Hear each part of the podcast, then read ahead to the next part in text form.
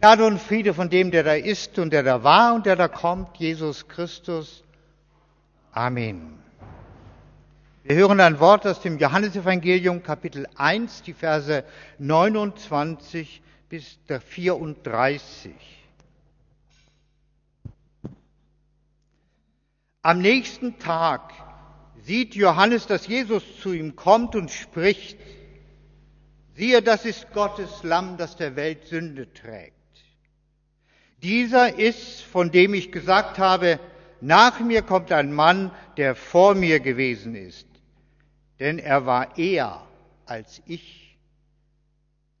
Und ich kannte ihn nicht. Aber damit er Israel offenbart werde, darum bin ich gekommen zu taufen mit Wasser.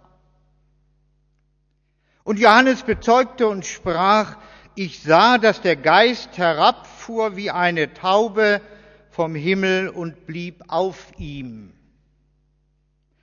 Und ich kannte ihn nicht, aber der mich sandte zu taufen mit Wasser, der sprach zu mir, auf wen du siehst den Geist herabfahren und auf ihm bleiben, der ist's, der mit dem Heiligen Geist tauft. Und ich habe es gesehen und bezeugt, dieser ist Gottes Sohn. Wir danken dir, Herr, für dein Wort, für dieses Zeugnis des Johannes.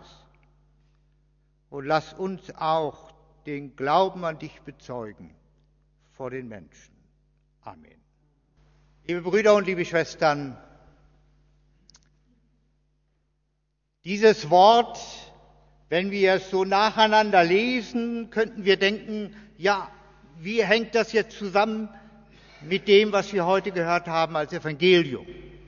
Es ist so, man muss es verstehen als ein Kommentar manchmal zum Evangelium. Aber was heute über diese Predigt steht, was hier Johannes der Täufer ausspricht, ist wohl die kürzeste Beschreibung dessen, worum es im Christenleben eigentlich geht. Das sollen auch wir, nämlich sehen und bezeugen. Und nicht irgendwen und irgendwas. Jesus Christus, den Sohn Gottes. Aber nähern wir uns diesem Wort ein wenig langsamer. Und wir fragen einfach mal, was sehen wir denn? Zunächst sicher viel Schlimmes. Schlechter werdende Konjunktur. So heißt es jedenfalls in den Nachrichten. Und manche verfahrene Situationen in unserem Leben, aber auch in der Welt überhaupt. Gerade weil wir uns doch nach Glück und gute Aussichten im neuen Jahr sehnen, sind wir so empfindlich für all das, was uns die Hoffnung und die Mut rauben will oder kann. So, so fragen wir, werde ich meine Arbeit behalten? Das ist immer eine existenzielle Frage. Wird meine Gesundheit in diesem Jahr halten oder kann es sogar noch ein bisschen besser werden, dass ich wieder besser laufen kann und viele Dinge erledigen kann, alleine, ohne fremde Hilfe? kommt ein wenig mehr Sinn in meine Tage? Das fragen auch viele. Werde ich schaffen, was ich mir für die kommenden zwölf Monate vorgenommen habe? Und dieser Ausblick nach vorn ist nicht immer hoffnungsvoll. Er kann auch beängstigen und er kann uns das Herz schwer machen. Aber Sehen wir nicht auch anderes? Schauen wir doch noch einmal kurz zurück auf die letzten zwölf Monate, ganz kurz. Gab es da nicht auch neben etlichem Schweren auch Wunderbares, sehr Schönes? Einem wurde ein Enkel geschenkt, einer hat mit vielen Gästen seinen runden Geburtstag feiern dürfen, vielleicht Silber, Gold oder Diamantene Hochzeit. Ein anderer hat endlich wieder ein gutes Wort mit seinem Nachbarn wechseln können. Eine dritte geht nach jahrelanger Pause wieder arbeiten und der Anfang ist gelungen. Es macht wieder Freude. Eine vierte ist nach einer schweren Operation wieder flott auf den Beinen. Und dann, manche Bewahrung haben wir erfahren. Manche Hilfe in Not, manche Kraft, von der wir wussten, sie kommt nicht aus uns selbst. Und Jesu Wort und Sakrament hat uns Hoffnung und Zuversicht geschenkt, auch durch die, die Gottesdienste im letzten Jahr. Es sind mehr gewesen als die Wochen 53. Es sind, wenn ich gezählt habe in der Statistik ähm, im Pfarramt, dann waren das immer ähm, über 60 Gottesdienste. Und die haben Zuversicht und Hoffnung geschenkt. Das hat uns die negativen Seiten des Lebens viel besser durch und ertragen lassen. Wir haben also gesehen. Und jetzt die Frage, haben wir auch bezeugt? In unserem Leben, in unserem Alltag, das, was wir erfahren haben, haben wir es geteilt mit anderen? Haben wir es kommuniziert, wie man heute sagt? Johannes, der Mann in der Wüste, äh, der Mann, der in die Wüste gegangen war, sich von Heuschrecken und wilden Beeren ernährte und der Mann, der aus der Wüste heraus die Menschen zur Umkehr und zur Besinnung auf Gott den Herrn berief. Dieser Mann hatte Jesus getauft wie alle anderen, die zu ihm kamen, und er kannte ihn nicht, so bezeugt er hier in diesem Wort.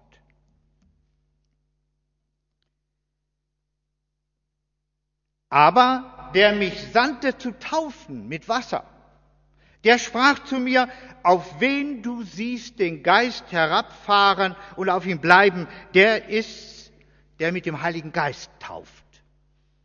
Das war für ihn ein, ein Zeichen, was ihn vielleicht fast umgehauen hat.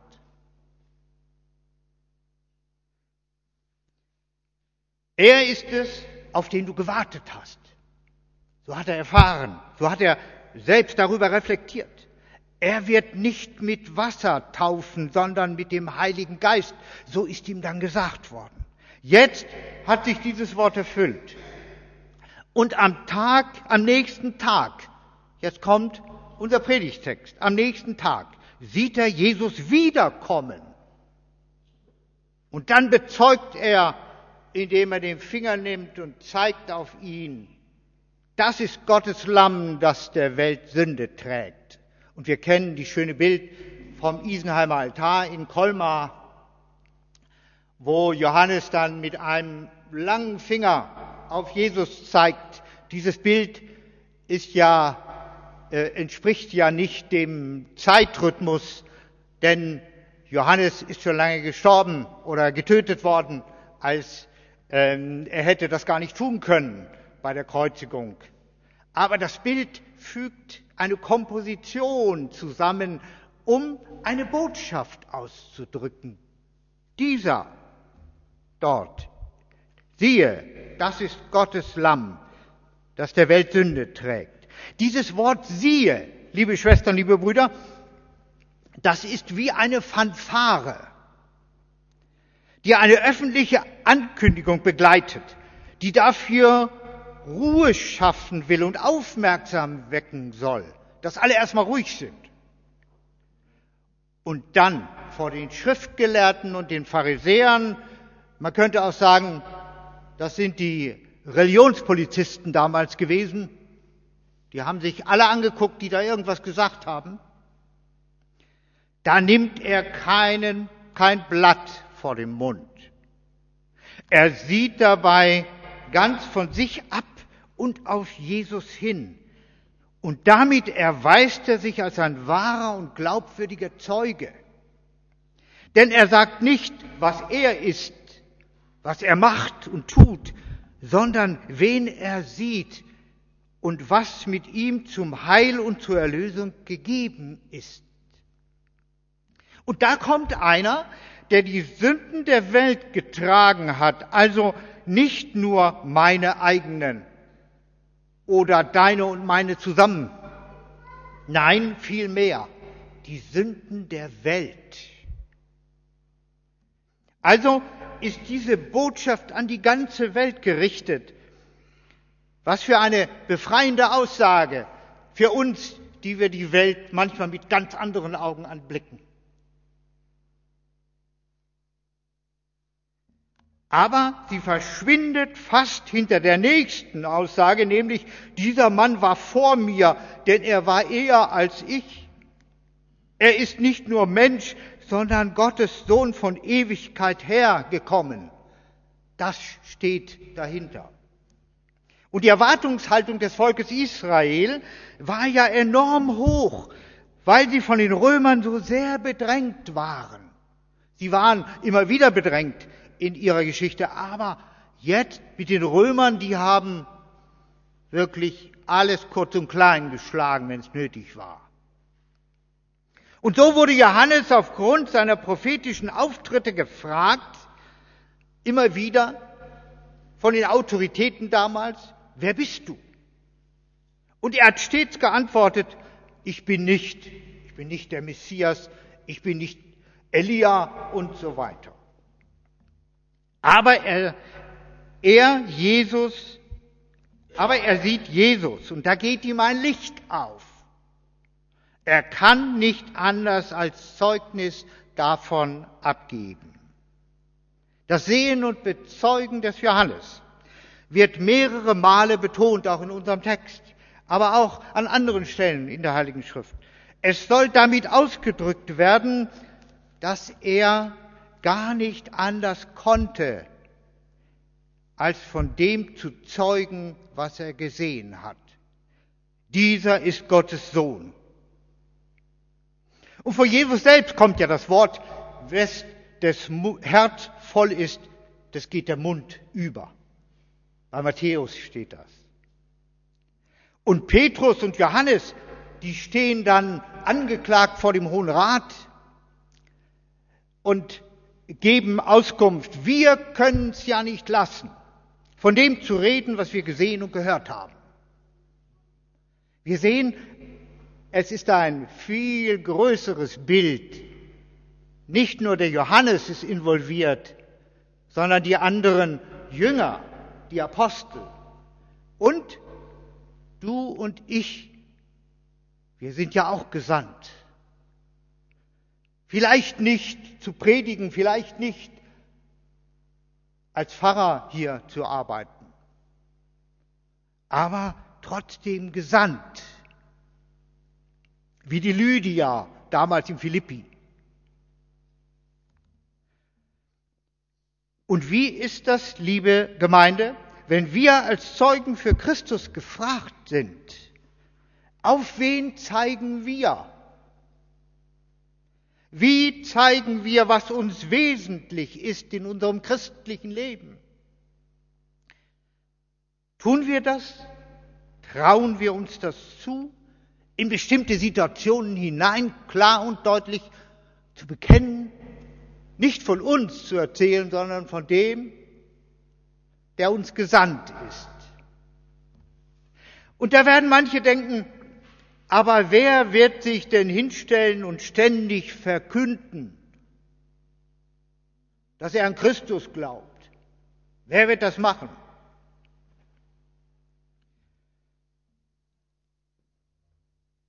Was ich bin und habe, kommt von Jesus Christus zum Beispiel, meinem Herrn. So eine Aussage zu bezeugen. Wer kann das denn auf solche Weise öffentlich werden lassen? Stellen wir uns vor, wir haben heute keine Wüste mehr, da wo der Johannes gelebt hat und wo er gepredigt hat. Da war er vielleicht ein bisschen auf der sicheren Seite, weil man nicht äh, äh so umringt war von ähm, den Römern. Aber man könnte sich vorstellen, wo ist denn unsere Wüste heute? Die Wüste vielleicht auf dem Marktplatz, hier in Wiesbaden und überall. Ja, Das ist nicht leicht, dort zu bezeugen. Das wäre für viele peinlich. Ich kann das verstehen. Mir fällt das auch leichter, wenn ich den Talar trage. Vielleicht sollten wir alle mal einen Talar anziehen. Doch es gibt auch andere, leisere Möglichkeiten, die aber nicht weniger wichtig und effektiv sind. Da ist zum Beispiel das Lächeln, die Freude. Lassen wir uns doch mal fragen von anderen. Warum freust du dich? Warum bist du in deiner Situation, die nicht leicht ist, nicht geknickt, sondern du lächelst trotzdem? Ja, mein Gesicht spricht für meine Freude und die Geborgenheit im Glauben an meinen Herrn. Und da ist ein ehrliches Dankeschön gegenüber meinem Herrn und Gott in meinem Gebet am Tisch, ob es nun zu Hause ist oder auch im Restaurant. Wer dankbar ist, der weiß offenbar zu schätzen, was ihm geschenkt wird. Da gibt es aber auch hin und wieder Gelegenheit, den Kindern und Enkeln gegenüber Jesus ins Gespräch zu bringen. Warum nicht einmal davon sprechen, wenn wir über unsere Lebenserfahrungen reden, dass wir Jesus sehr viel Gutes verdanken? Das ist doch eine einfache Weise, mal unseren Herrn zu bezeugen. Warum nicht einmal Worte des Getragenseins finden, wenn wir mit dem Enkelkind an der Hand einen Spaziergang machen? Weißt du, ich weiß, dass ein Vater im Himmel nach uns sieht. Auch nach dir, nach Mama und Papa, nach deinen Geschwistern und Freunden, nach allen Menschen. Das könnte einen wichtigen Gedanken in unseren Kindern anstoßen. Da würde vielleicht auch bei anderen Gesprächspartnern ein Nachdenken entstehen, ein Fragen, ein erstes Suchen und vielleicht sogar ein bisschen Gottvertrauen wachsen. Und es gibt auch täglich die kleinen Gelegenheiten in einer Zeit, die Gott in seiner Sache wenig Raum lässt in unserer Welt heute den Glauben zur Sprache zu bringen, worauf unser Herz vertraut. Wenn in einer Gesprächsrunde die Resignation siegen will, dann reden wir von Hoffnung und davon, dass Gott, der Vater und das Herrn Jesus Christus am Ende alles in seiner Hand hat. Dass wir uns auf ihn verlassen können. Und wenn in unserem Verein die Terminplanung für das Jahr gemacht wird, dann achten wir darauf, dass die Sonntage und besonders die Gottesdienstzeiten frei von Veranstaltungen bleiben. Das zu sagen, ist auch dann schon ein ordentlicher Doppelpunkt. Überall, wo es uns möglich ist, mahnen wir nicht nur den Schwund der Werte, die in unserer Gesellschaft einmal galten, zu beklagen, sondern sich auch ehrlich und tatkräftig dafür einzusetzen, sie zurückzugewinnen. Und wenn Sie mich fragen würden, ich sehe da eine Menge, wenn unsere Kanzlerin sagt, ja, wir müssen zurück zu unseren Werten, auch des Grundgesetzes. Naja, ob die Werte, die sie meint, mit denen, die ich habe, übereinstimmt, das möchte ich bezweifeln, die auch die Heilige Schrift hat. Muss man einfach einmal sagen, die Politiker sind in einer Zwangsjacke. Johannes ist für uns ein Vorbild. Was er in Jesus sieht, das bezeugt er. Und wir sollen bezeugen, was wir gesehen haben und was wir erleben mit ihm. Auch unser Zeugnis wirkt auch wenn es uns nicht gleich bewusst wird.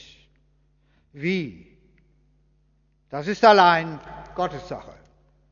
Liebe Schwestern, liebe Brüder, ich wünsche uns den Mut und die Kraft und ebenfalls Zeugnis geben zu können, wenn wir dazu aufgerufen werden, auf das wir in die Worte Johannes des Täufers einstimmen können. Dieser ist Gottes Sohn.